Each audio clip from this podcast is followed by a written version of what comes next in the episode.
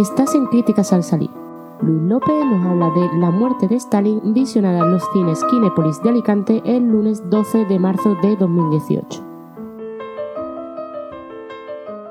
Ay, la muerte de Stalin, lo que hubiera hecho mi paisano Luis García Berlanga con esta película. El tono de la cinta es muy parecido al sainete, a, al, pues a la sátira política y social de las que hizo gala Berlanga durante muchos años.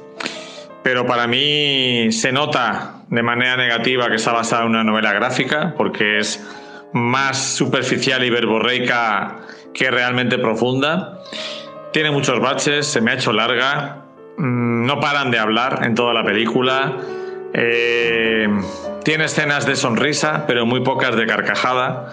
Me parece que In era la película anterior del director.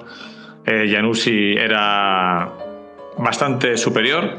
Los actores están muy bien. Eh, se hace una sátira muy divertida de lo que era la Rusia de Stalin, con pues con listas negras de gente a la que ajusticiar todos los días, donde cuando te llamaban a la puerta no sabías si te iban a llamar para, para que te pusieras al servicio de la patria o para pegarte un tiro en la nuca. La película además reflexiona sobre que es más importante para conseguir el poder hacer amigos que tener a la gente acojonada.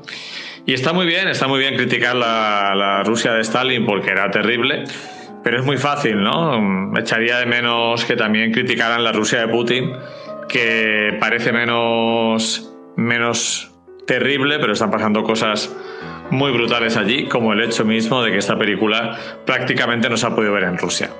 Una ligera decepción para mí la muerte de Stalin y le doy un 2,5 sobre 5.